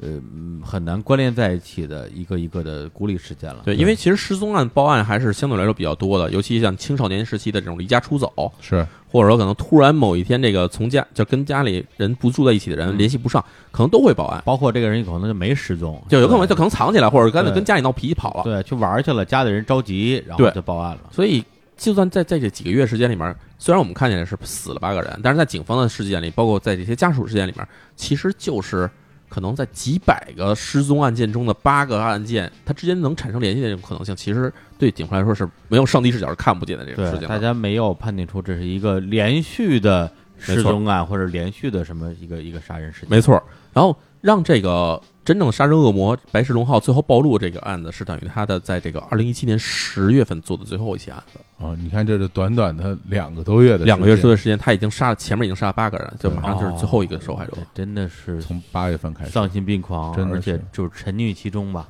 没错，停不下来了。嗯真的，啊，其实我最开始知道他说连续杀了九个人才被抓获这个事情，我第一反应就是他，呃，应该是在极短的时间之内去做这样的一个一个罪行的。嗯对，因为虽然刚才也也提到说第一个人他后来手机其实都已经找到了，对，但是没有在手机里边找到这些社交网络的账号吧，对也没有找到任何线索，对。但是你想这么多的人啊，先后失踪。呃，我如果家里，比如说电脑上有什么登录记录之类的，我觉得很容易留下一些蛛丝马迹。对，但他可能就是时间太短了，导致这正好这九前面这八个人都没有来得及留下任何的给警方可供追溯的这些痕迹，然后才才让他有时间继续作案。实际上，他这种作案手法，我觉得没有那么难以难以被侦破。而且这我感觉啊有一个比较关键的原因，是因为这些受害者他们可能是身上唯一的共同点就是在 Twitter 里边的那些跟他发过言私论信啊，对，对但是这块儿很很难被发现，没错所以他们很难找到共同点，所以很难把这些失踪和一个群体性事件联系起来。没错。而且其实有一点，我知道大家可能忽略了，对吧？嗯，就是这些人一旦失踪以后，去报案的人都是他们的家属、对，对父母。嗯，而你想想，其实父母有多少人知道你的微信、微博的账号怎么登录这些事儿？其实大家是不懂的。嗯，的，确，嗯就是我们父辈这些人，他们可能会使，嗯，但是并没有说使到说我怎么去登录你的账号这件事儿，其实大家并不明白。是，很多人失踪的时候，在被调查的时候，警方也并没有去抓、去找到、掌握这种嗯，调查的方式，是，甚至说从日本的犯罪史上来说，之前基本没有出现过这种通过社交网络去进行构成这种杀人犯罪的前例，嗯，尤其是导致你失踪还被杀害这种事儿，其实并没有过。嗯而且包括在这个白石龙号被抓获之前，并没有人找到他们的任何失踪者的遗骸、嗯对尸体都没有找到。哦，对，以为就是失踪所了以对大呢，家到被捕之前，人都以为说孩子可能还在哪儿藏着，哎，可能还是在哪儿躲起来了，并不想见家里人，可能还是这种想法的。对，那他最后是怎么被发现的？没错，嗯但最后一个案子做的这个，他最后做的这个案子呢，被害的人叫做这个田村爱子。嗯田村爱子是当时已经二十三岁了，但这女孩有一个特点，就是她其实有严重的这个对人交际的恐惧症，嗯，或者说社交恐惧症，程度是她需要去接受精神科治疗了。哦，为什么会发生这个呢？就是她其实小时候还是一个比较喜欢小动物的一个女孩子，然后家里成长的环境呢，虽然不算特别好，比较相对来说比较贫困，嗯但是呢，她还是一个很有耐、很有爱心的这么一个人。结果她到了这个初中以后，她突然开始遭遇了一些这种霸凌。哦，对，在学校里遭受霸凌以后呢，对，她开始躲在家里不想去上学，不开始不想去上学以后，慢慢的就等于差不多从十几岁、十四五岁的时候就开始跟这社会割裂，她就慢慢不知道怎么跟其他人去接接触了。长时间的不和人接触哈，没错，嗯然后家里的构成就是只有她妈妈跟她哥哥，嗯然后哥哥跟岁数差别不是特别大，所以他就等于一天到晚就是还是一方面依赖他哥哥，一方面依赖他妈妈，就得只跟这两个人去接触、嗯去聊天儿这种事情。所以慢慢的，这个田村爱子就变得越来越自闭。然后呢，但是这个家里也察觉她的异常，就是这女孩不出门，几年都不出门，给这精神科医生看，精神科就觉得她这就是这个青春期的情绪问题，加上一些这种在学校里受到霸凌的这个应激障碍。然后就觉得让你们就先让她自己先养一段时间，就能慢慢好了。就是一方面，这个家里比较穷，母亲必须天天上班，哥哥上这个上完学以后，也就去等于是找了一个一个工厂，嗯，住在工厂宿舍里，就从家里搬出去了。所以爱子田村爱子这个人，他慢慢的变得就跟家里的这个跟家里的关系都变得有点冷淡，嗯他等于心理上可能觉得真正能信赖的人就是自己哥哥跟母亲。嗯嗯，结果他的母亲，二零一七年年初的这个时间，这诊断出癌症晚期，哎很呀快，就死了。哎呀，哦，那就变成孤身一人了，他孤身一人嘛，哥哥又搬到了工厂宿舍，嗯然后母亲又得癌症死去，所以对田爱子来说，这个家里家里蹲着这事情，可能基本就没有解没有解决方法了。嗯，然后呢，哥哥又觉得她这女孩儿家里蹲这状态，就不愿意跟人接触啊，不是说就是我想在家里宅宅着，而是真正丧失了社社交能力了。这个人，嗯然后自己在家待着很危险，然后哥哥给他联系了一个这种，就是等于是一个相对来说对于比较轻的这种精神病人的一个一个康复中心的地方。这康复中心还一方面可以给他们安排一些比较轻省的工作，嗯，然后还有大家可以交流这种地方，所以可以安排到这种中心去住了，把自己家的房子给腾出来了。然后，但是田村爱子这个人就是属于，当然我们也知道，其实很让人心疼的一女孩儿，就是她怕跟别人接触，她怕跟别人发生冲突，嗯就是在这个康复中心的宿舍里住着，就是基本有点神经质了，嗯，每天在屋里待着不敢发出一点声音，她生怕有声音以后旁边人就会给她提意见。嗯来跟打架，所以在屋里待着，一到晚上不敢上厕所，因为你要去用这个冲水马桶的话，肯定会发生声音嘛。嗯嗯，到晚上就一定要忍着，强忍着，忍就哪怕忍得睡不着，也要忍着，忍到第二天早上再去上，再再再再去上厕所。然后晚上在家里，在这个床上睡觉的时候，翻身都很轻手轻脚的翻身，哎就不敢发出一点声音。的确是比较神经质了，对，然后他哥哥呢，就是觉得妹妹已经就是反正这心理呢这问题又不能刺激他嘛，慢慢康复，所以每周末都去找他这个女找他的妹妹，带他妹妹出去玩儿。嗯他妹妹也只有敢跟他哥哥出去接触，什么都不敢。但是呢，这段时间他也开始在上网看一些东西，发一些东西。嗯爱子其实就是一个在网上敢跟敢把自己心里话说出来这么一个人。他在生活中虽然不敢跟人接触，但是他也在网上发，所以在网上就开始发出一些说啊，觉得自己活这么多年就成为家里的一个累赘，这个母亲也被我拖累死了，哥哥现在也活得很累，嗯都觉得我自己活在世界上没有没有什么价值，而且还让大家都变得特别不幸。就爱子其实是一个很自卑，或者一个就是就是他把这些东西都自责啊，没错，这是一个其实很让人心疼的一个怪女自孩。己了，啊没错都揽在自己身上。对嗯，结果呢，在九月二十号这一天，这个白石龙号嗯就给爱子发一私信说：“说你想不想找一个能一起自杀的伙伴？啊，还是这招儿，还是这招儿？”嗯，对。然后爱子呢，其实他的心里是比较矛盾的。一方面，他其实真的觉得说，假如自己不在的话，可能嗯哥会活得更轻松一点。嗯但是他又觉得说，自杀这事情他又有点害怕。啊，他给这个白石龙号回复说：“说我就想死的痛快一点，不想拖泥带水的。”嗯对，白石龙浩跟田村爱子不断的通过私信联系的过程中，其实田村爱子在内心中，她还是有对于自杀这念头有不断的反复的想法的。嗯，就是有时候觉得真的情绪上来了，到被这精神上被逼逼住决定，就是提出自己想自杀。嗯但是在这之后，她马上会陷入一种就是说，哎呀，又平复下来了。嗯其实我觉得，从我角度来看，哈，田村爱子说出自己想自杀这想法，其实只是一种情绪上的发泄。啊，就是他其实对自己的认知，包括自己在社会中的处境，以及他对于身边人的影响，他其实是一个非常不确定的状态。不完全的状态，对，不完全，但他觉他想说，我到底怎么能变得对身边人有用？怎么能对变得能让自己的哥哥活得轻松一点？他其实是有这主主观想法的，嗯嗯但是他就不知道怎么去改变这个事情。包括他其实从十几岁开始就一直跟社会隔绝，相当于这接近十年时间里跟社会没有任何接触，嗯就他其实是在社会中找不到自己位置的一个人。嗯那可想而知，他其实痛苦确实是存在的，但是真的要走到自杀这一条线上吗？我觉得其实未必如此，嗯，对吧？但是白石龙浩不这么想，白石龙浩其实盯住的只有一个事儿，就是说我就是要作案，他就是想对杀人他，就是想杀人。对对所以白石龙浩在跟田赛子不断接触过程中，他也了解到田赛子有一些什么在学校里被被霸凌啊，然后什么这个精神上受到这个很强烈的这种压抑啊，这种他说，他反而变本加厉地在自己的推特上说出一些看似好像是在对田赛子喊话的一些话，这么说，他就是说，哎，像你这样人活着这么痛苦，不如让我来帮你自杀。啊，等于说是他不是说一对一跟你说，对，但是他自己写出来让你看，对，啊啊就是另外一种形式的洗脑，其实啊就是写没错给你看的，就是就是白石龙浩写出这些话，然后他知道田赛子肯定会看得见，嗯，他就通过这种方式来给他输入一种信息，让他去洗脑。嗯于是，在这个这个十月二十二号夜里的时候，田太太终于有一次再给白石龙浩发去一条私信，嗯他跟我说：“对不起，我之前一直有点犹豫，嗯，然后但是我现在想好了，我还是想自杀，你能不能帮我？”白石龙浩呢，第二天早上给这个田太子回了封信，说：“咱们八王子车站见。啊，八王子”对吧，啊就很有名哦，东京八王子嘛，就是嗯基本算东京最西边的一个比较人口稠密的区域了。嗯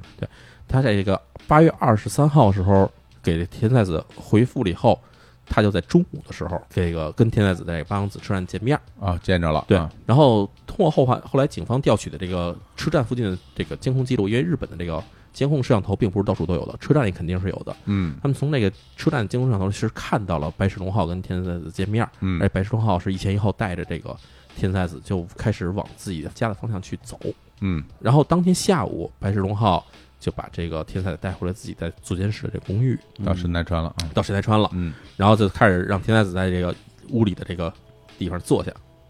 然后田太子其实是怀这种比较轻轻松心情来的，嗯然后因为他想好就是说今天我要自杀了，嗯然后他就想说干脆我跟这个白石龙浩聊一聊吧，结果他就开始开始聊自己的这发生过的一些事情，嗯自己从小到大的一些成长经历，然后自己的痛苦，然后包括生活中的这个苦恼，全都倾诉一下，还能倾诉一下。其实我觉得这时候田太子他假如能把这些情绪全倾诉出来以后，他是实际上可能会再次放弃自杀念头。，对对，因为他其实只是需要一个情绪的发泄嘛。啊一个出口，但是没想到在田太子还在这慢慢讲自己过程的时候，这个白石龙浩就非常凶狠的拿出自己的凶器，嗯把田太子又强行的勒住、嗯强奸、杀害。嗯就这过程，其实我觉得田太子真的是非常可可怜的一个人。是田太子，因为我们之前说田太子跟他哥哥其实是每周每周的周末都会见面联系的，嗯但是在那个周末他们为什么没有联系呢？是因为田太子其实在情绪不稳状态下跟他哥哥稍微小小吵了一架，哦吵一架以后让他哥哥觉得这事儿，呃，之后想起来有点后悔，想再回去找这个田太子，发现他妹妹不在宿舍里。这很奇怪，因为他妹妹不可能外出以他那状态，不可能独自外出，没有社交啊，没有社交嘛。嗯然后这样的话，这个他哥哥就开始就去这个他妹妹这个这个宿舍里找东西，而且同时也报了警，嗯就说我妹妹不可能这个自己外出，所以她失踪肯定有问题。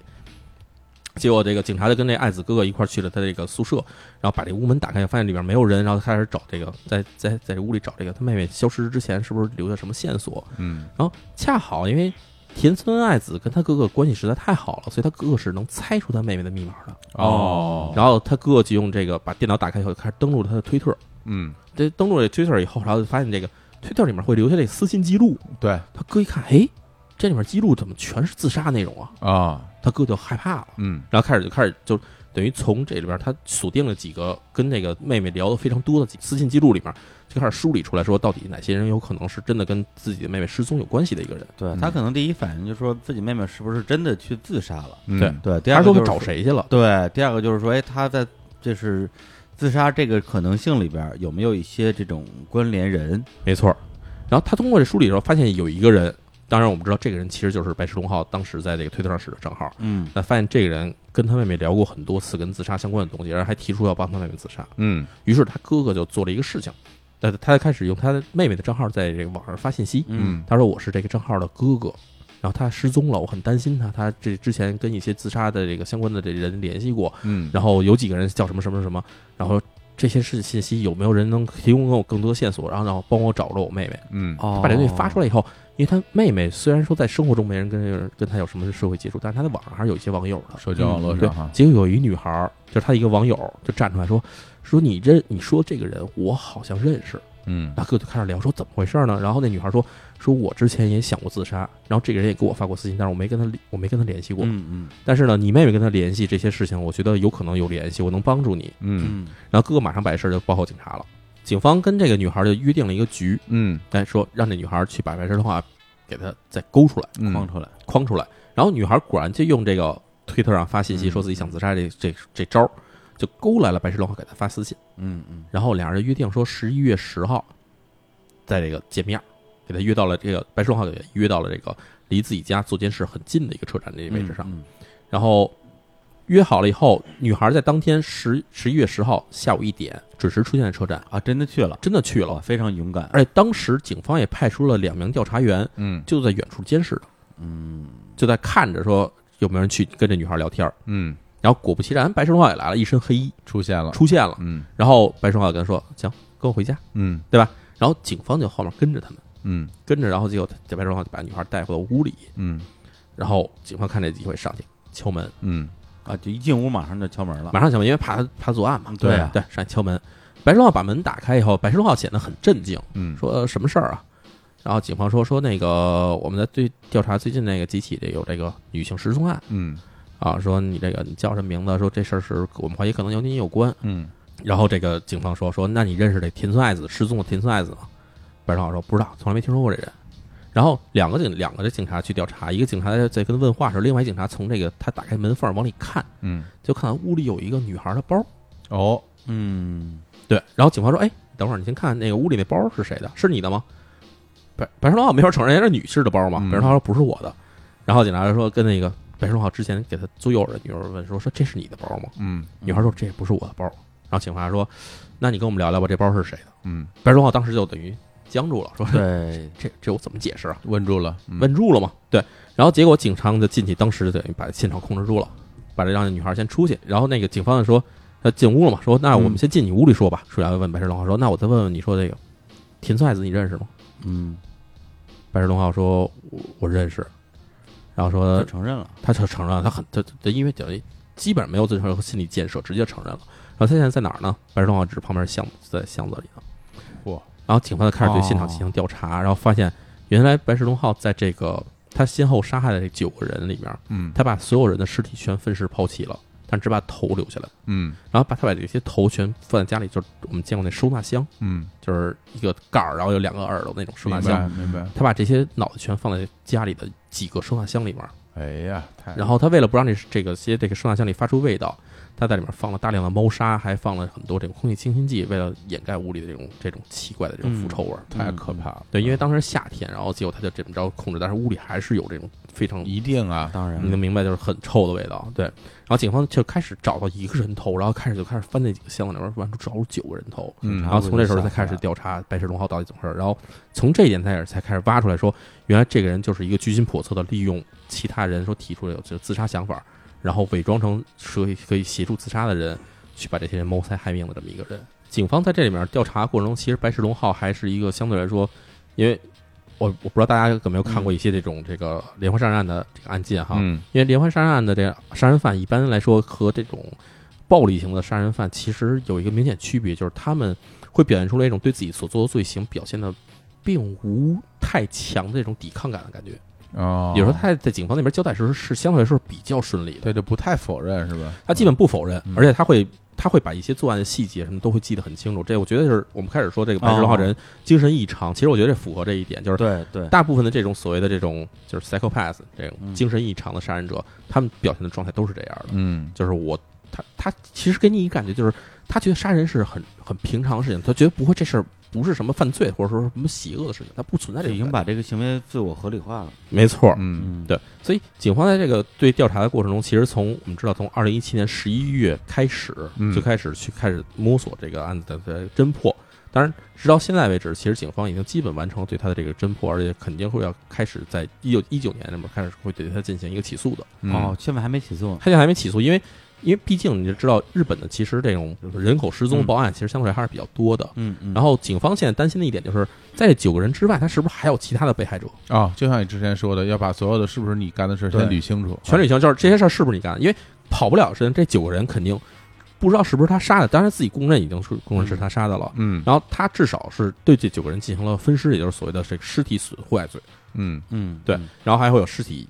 遗弃罪，嗯然后还会定罪，比如说他对这些人可能进行了生前的这种性侵，嗯性侵的话肯定跟性侵有还关系有的。杀人罪啊，对啊，对，肯定是有善罪，但是对对，在杀人罪起就是杀人罪，它其实需要一个相对来说比较完整的一个链条，就是你的杀人、你的凶器、你的作案手段以及你的能否证明你的这些这些证据都需要找得到。明白嗯在这之前的话，你至少从现在的眼前来看的话，嗯你肯定是犯了这些罪的。对，所以警方等于是对他先后进行了多次的正式逮捕，就是虽然人已经控制住了，但是以各种罪名去逮捕你。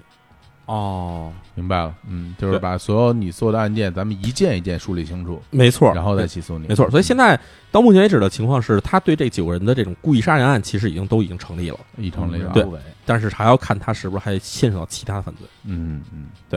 然后，所以白石龙浩现在的状态是已经在这个东京被羁押着，而且基本上百分之百的肯定是以故意杀人罪来去起诉的。是，呃，这个案子呢，这个淼叔就讲完了啊，就是他的那个微信的文章写的比这个，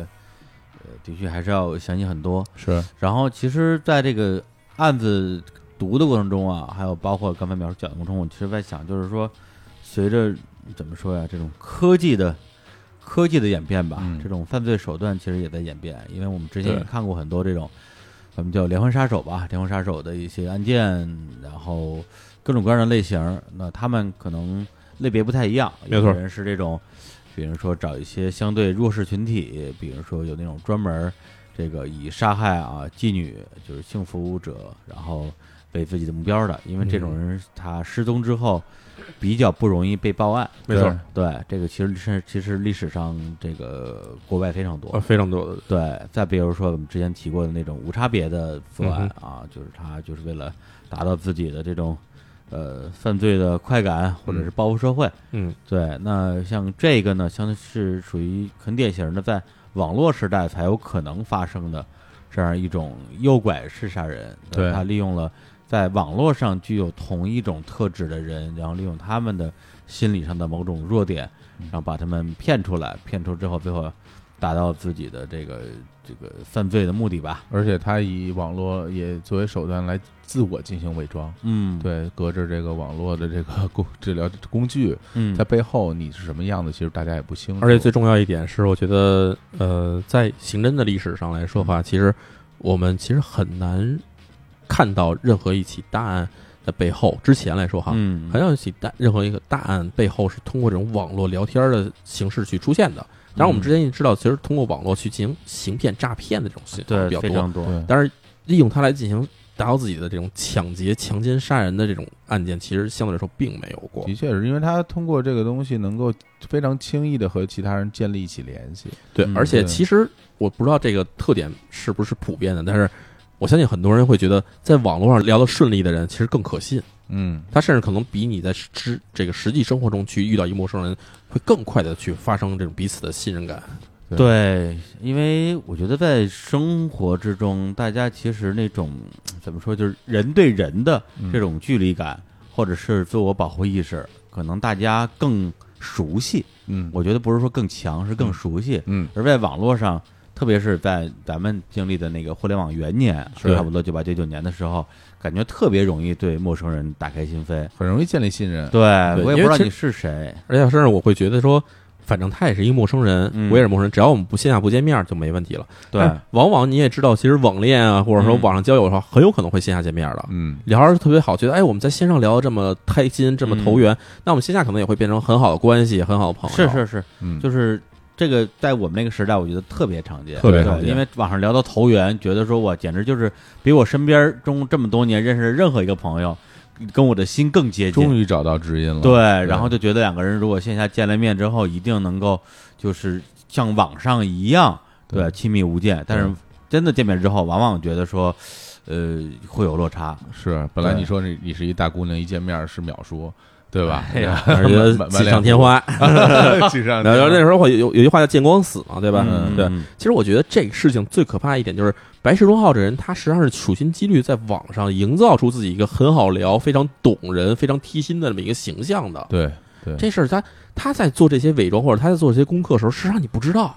对，你从背后看，就是你能只能看到他表现他想给表现出来你的那一面。看到的是一对一，它没实际错上是群发，没错发，了几百封，对嗯，而且其实就是在国内的一些社会新闻，其对实也不乏看到说两个人因网络相识，然后或者网恋什么之类，一见面最后，呃，最后变成了一个一个一个悲案剧件啊，对对，只不过就是像这种这么恶劣的连续杀人，然后碎尸等等这些，好像这个是也是我印象中的第一起。对，行对，其实我觉得可以有一个类比，或者说一个相似的案件，就是白银的那个案件。哦，对，白银案件，其实我们看到，其实受害者也都是女性，对，而大部分其实也都遭遇过性侵，然后再被杀害。嗯但是那个时代，你们我们能想象到，就是他其实是作案人在流窜，嗯，虽然他不是到处流窜，但是他是定期的来到白银市，然后在固定时间去作案的。嗯，对然后这个其实到当时已经造成了很难的一个抓捕的一个过程。对，但是现在来看的话，就是这个白石忠浩这人，他其实作案的地点就永远是坐监室，嗯，但是他通过网上去把日本各地的人约来，嗯，然后在这种谁都没有察觉的情况下带回自己家里，然后进行杀害。其实这两个事件其实是有很有很强相似性的。对，所以他如果说是，假如啊是在前网络时代，嗯对他依然是这样一个人，对，那他能够用什么样的方法去达到他自其己实的目的？没有方法去去对，你对再通过这种真人的关系去诱拐，其实肯定是更有难度的。没错，对没错所以。他就真的是这个互联网时代，就是不能说不能说催生吧，对的确是这个跟这个时代整个的这种沟通方式嗯密切相关，然后诞诞生的这样的一个恶魔吧。没错，对，而且这个事情里边还有一个点，我觉得可以稍微讨论一下，就是说他自己逻辑上的自自洽性。对对，就是到最后他还在就是坚持说我没有做什么就是伤天害理的事情，这些人本来就是要自杀的，嗯，对，我是帮助他们达到了自己的自己的目的，对，只不过在他们死之前，我可能做了一些事情啊，这个触犯法律的事情，但是那个是吧，就是人都死了，这些东西算什么呢？嗯啊，当然这些理都是歪理，但是他至少呢，他能说服他自己，对。然后说到这个的话，反正有一个这个其实是不太好聊的这个这个命题啊，啊我们今天试着探讨一下，就关于这个自杀这个事情。对，因为我们从小到大看了这么多的，呃，嗯甭管是社会新闻还是文艺作品，呃，电影儿里边儿就是死于自杀的，无论是普通人还是一些这种名人嗯对，就是艺术家，对，是吧？摇滚音乐人太多了，他们的经历呢也会留在很多人的记忆里边儿。对对，或者说因为这个词的出现频率啊，其实好像还挺高的。不对对，到最后我们都反而觉得说啊，自杀是人类就会发生的一种现象。是对，大家可能会忽略这个词背后的某种沉重的意义。对对，所以其实关于这个事情本身，它和我们的生命之间的关系，我觉得我们几个倒是也可以这个稍微讨论一下啊。嗯就比如说小伙老师，就是你怎么看？就是说自杀这个事情，它的这种所谓的权利，我觉得这个事儿，我我中间是有过一些态度的转变的，就是在可能我小的时候，嗯或者是二十几岁的时候，我看到这些社会新闻，看到谁谁谁自杀了什么的，嗯因为这种社会新闻经常会在网上、报纸什么能而看且得到。就是现在，比如说我们现在已经就是三十多岁，快四十岁，嗯，真的，你小时候第一次知道人是可以自杀的时候的那个心情，其实对我来讲早就已经淡忘了。嗯，对我都没法想象，我作为一个小孩儿，然后身边的所有人都是活蹦乱跳的，突然我我知道这个世界上有一种方法是可以杀了自己，我我我都没法想象那个时候的我是不会是不是会受受到某种震撼。我觉得再小的时候可能就不太懂，就不对知道它是一个什么事儿。对，当我成长到一定阶段以后，我就我那个时候心里想的是说，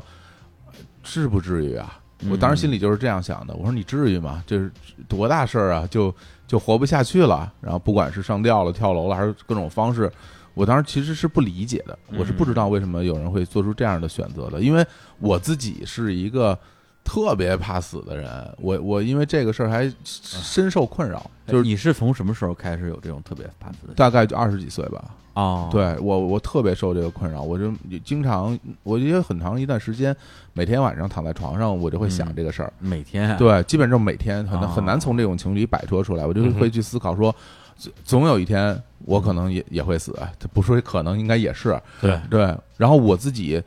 的态度就是我接受不了，就一想到这件事儿对发生的必然性，对，嗯就我就完就就崩就溃失了就失控了，就恐失控慌了感，对，嗯非常慌非常了非常慌非常害怕，嗯对，就是都没法安抚自己，嗯到包括到就是都是这些年我才从这个这种就所谓死亡恐惧里面走出来，给自己想了一套嗯说法。对我之前也在节目里说过，我说那我就把我每天早上醒来就当做我死后复生的第一天来看待吧。嗯我感觉我活过来了，我觉得人生真好，嗯我好好享受吧。这就是我现在面对这个的一种，其实是有一点点嗯逃避的一种解决方式。嗯嗯哼，对，但是在这些年，我对于这个自杀这个事儿也有了不同的看法。怎么说？我就会觉得，那大家每一个人面对生活时候的感受是不一样的。嗯就是可能我觉得这事儿不是什么了不起的事儿，嗯哼那可能对他来说这事儿就特别特别了不起了，就完全过不去了，就不想活了。那你说我有没有权利阻止他呀？我有没有权利说你不能自杀，你就一定得活下去？为了你的家人，为了你的朋友，所有东西东西摆一大堆道理，就跟他来这样说。我觉得我也没有这样的权利嗯阻止他选择他的人生是继续还是就停在这里。是对我觉得我不我没有权利去干涉他的生活。包括之前在一些这种文艺作品里边儿也出过出现过这样的桥段，就是说有人就是见义勇为吧，嗯拯救了自杀者，然后最后被这个自杀未遂的人给告了。啊、对，就是说你有什么权利阻止我这样的一个主动的选择？是是，嗯所以我觉得。嗯，我首先我觉得我没有权利让人家别这么做，啊嗯但是你如果问我支持不支持，我都说不出来是和不是。嗯 哼，嗯对，你说我支持吗？我说我也不知道，我不知道你嗯这个时候是什么样子的。然后，但是我只能说，嗯，你要让我说，我不死，就说到自 己，对啊，你要让我说我我我不我我我一定要坚坚持坚持再坚持，我能多活一天是一天。这这就是我对于生命的看法。我觉得生活着真的挺好的。是对对啊啊，没，错，对，因为小伙老师刚才说到一个点，就是每个人眼中的世界是不一样的。对，我想嗯可能啊，或者说应该的确是这个样子，嗯就好像说有一些事情在我们眼中是个小事儿，嗯有些事有些事情在别人眼中是个大事儿。嗯我记得特别早的时候跟那个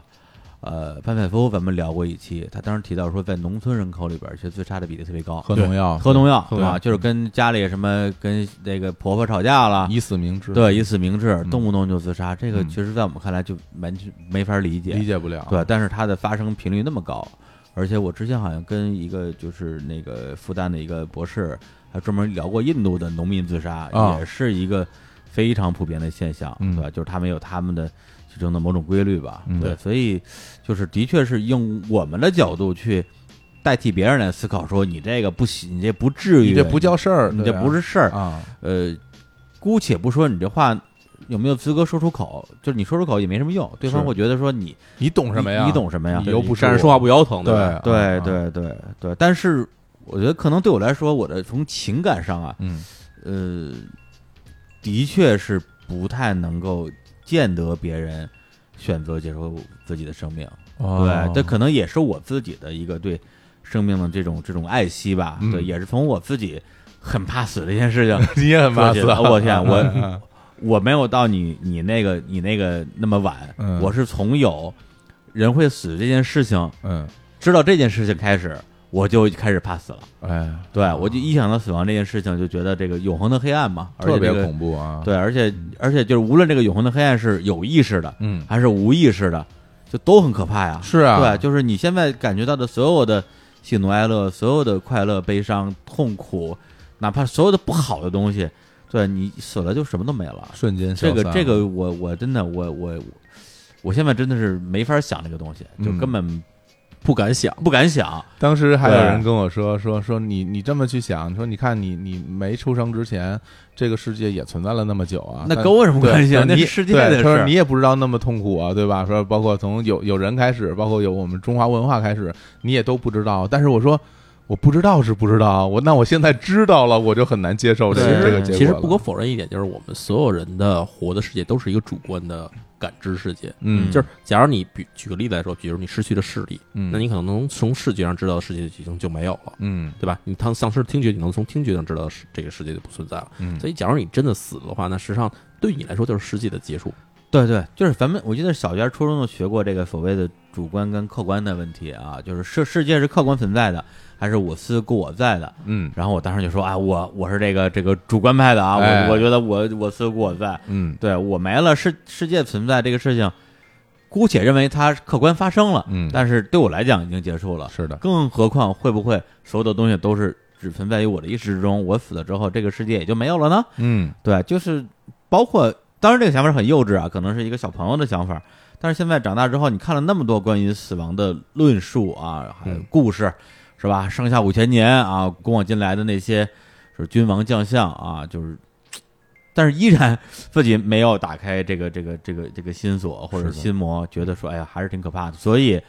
说回来，我觉得，哪怕我觉得我没有资格对那些做出人生或者是是否继续人生的人去说出说你应该怎么样，或者说你你可以再努力努力，也许一撑一撑就撑过去了。嗯但是我是发自内心的觉得，活着比什么都好，嗯你先活着再说。对除非出现了，我觉得有一种极端情况是我能够理解的，就是你身身体啊，嗯身体的这种痛苦，哦实在是让你就是最后痛不欲生。比如说有一些比较特殊的疾病，某嗯，绝症。对某些绝症嗯，到最后真的是生不如死。这个就是咱们也都听说过嘛。嗯那这个时候，无论是说，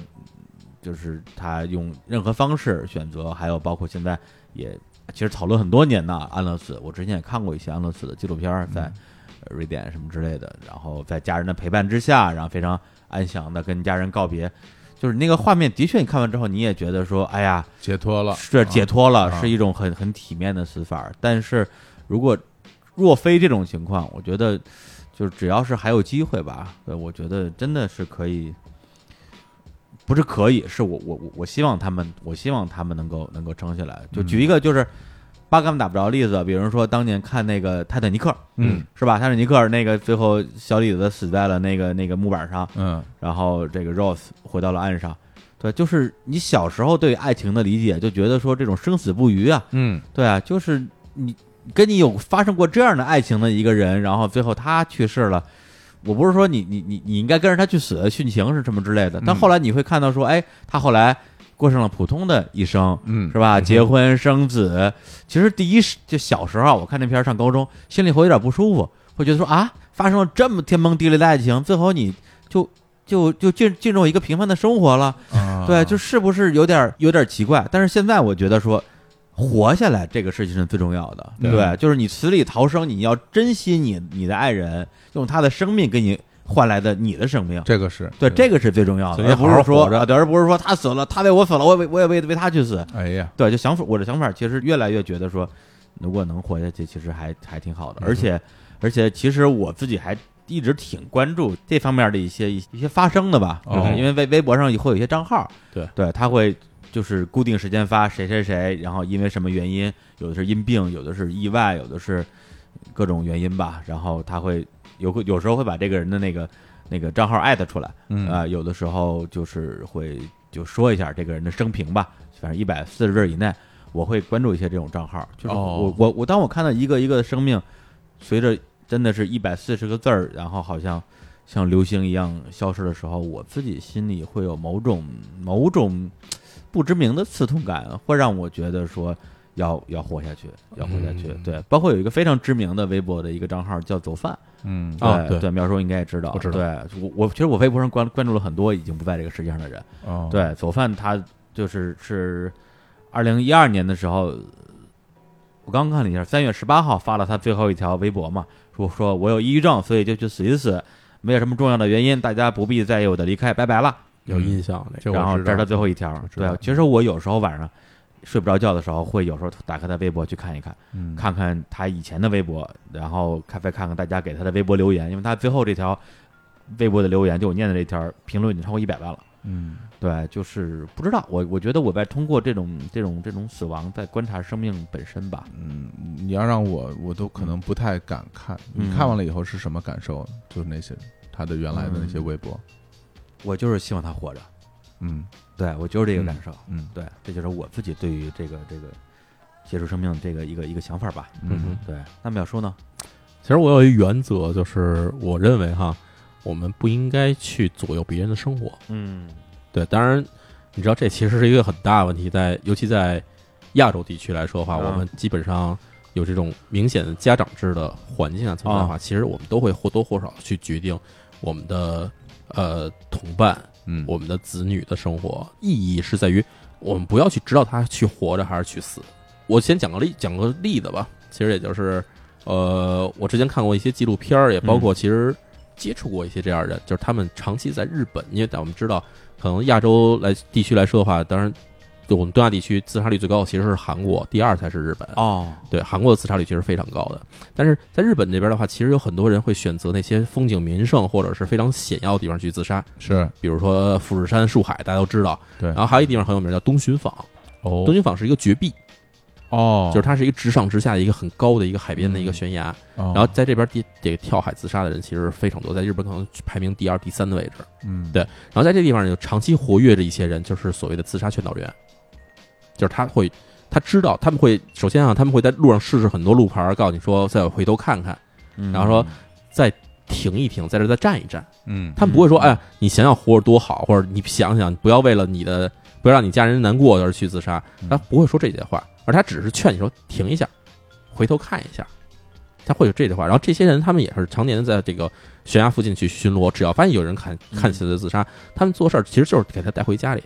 哦就是带回家，然后给你饭吃，然嗯后给你饭吃，然后基本你不说他也不问，不是嗯带回自己的家里是吗？带回就是他们再带回自己家，就志愿者带回自己家里头，哦啊，这对附近的居民啊，就是附近居民。嗯然后就是你你不说，他也不会强制问你，也不会劝你，哎，你想想活着多好啊！嗯你想想你活着还有父母，还有孩子，还有妻子或者还有丈夫这些事儿，你想想你别死。其实为什么不问的原因，是因为很多人自杀原因就是来自于这些。是呀，我当时就在想，之前看有一个桥上会贴这些标语，说什么你不要，你在想象自己的家人啊什么的。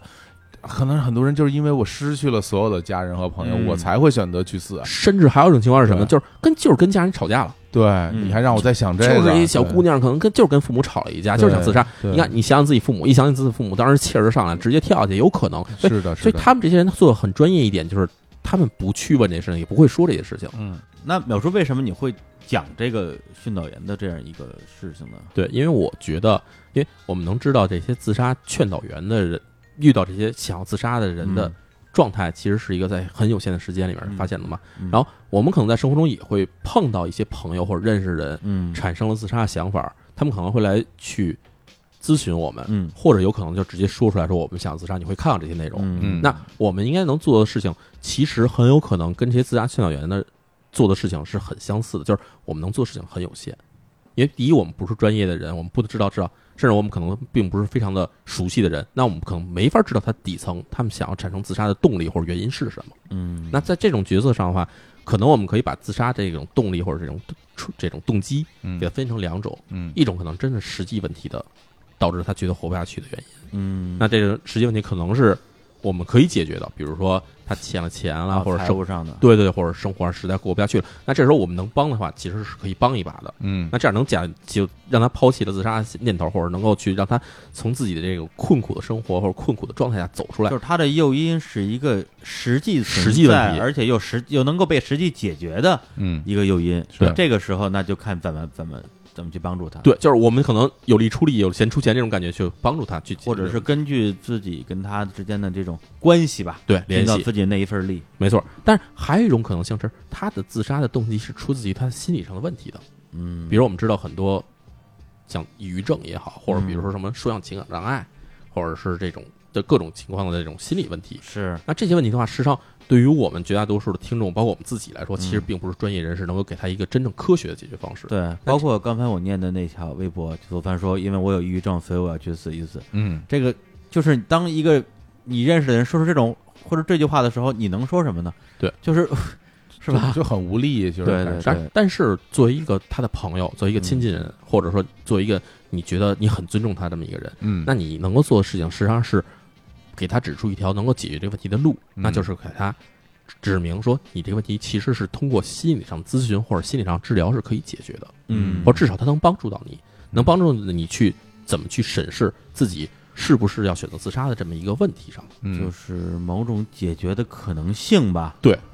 对，无论是这种咨询治疗还是药物治疗等等吧，至少我觉得，就就是我感觉淼叔的意思是不是就是说，呃，既然你做出这么重大的一个决定，对那在一个事情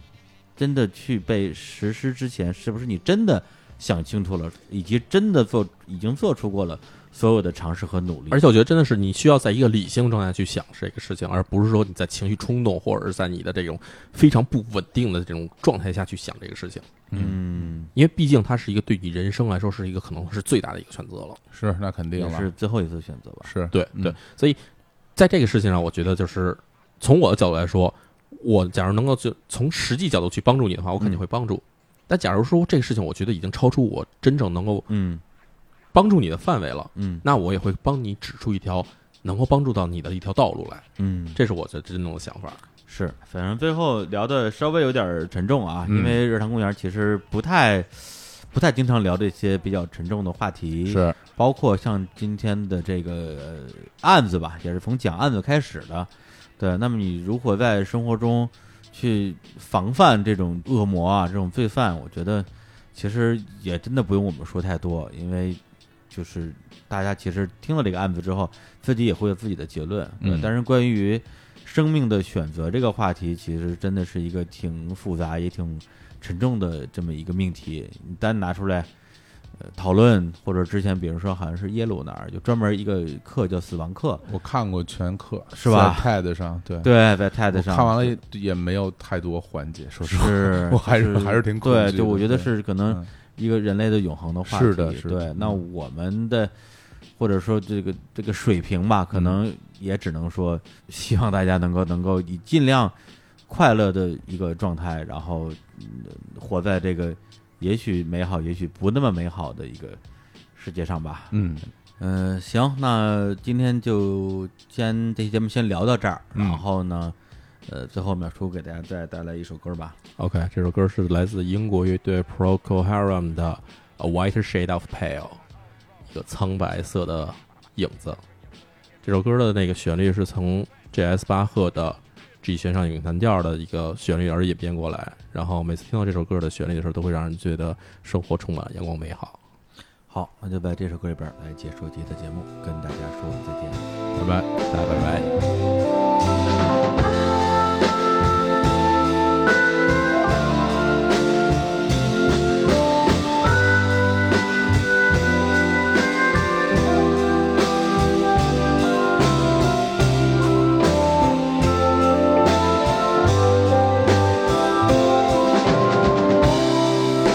We skip the light fandango.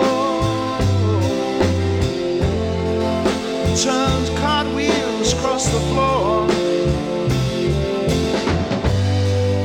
I was feeling kind of seasick.